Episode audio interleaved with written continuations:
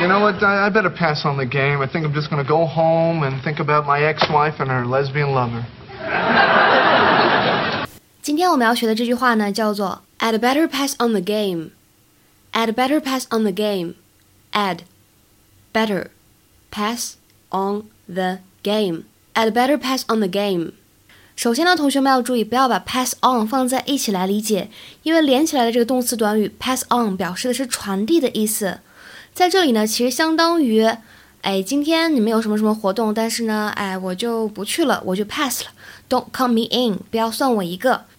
英语当中啊，这个动词 pass，它后面呢如果跟上了介词 on，后面呢再跟上了 something，表示某个事情或者某件事物的话呢，它表示的意思是 to say that you don't want something that is offered to you，就是别人给你提供了一个什么样的机会，但是呢你不想要；别人给你提供了一个参加什么什么活动的机会，但是你不想去。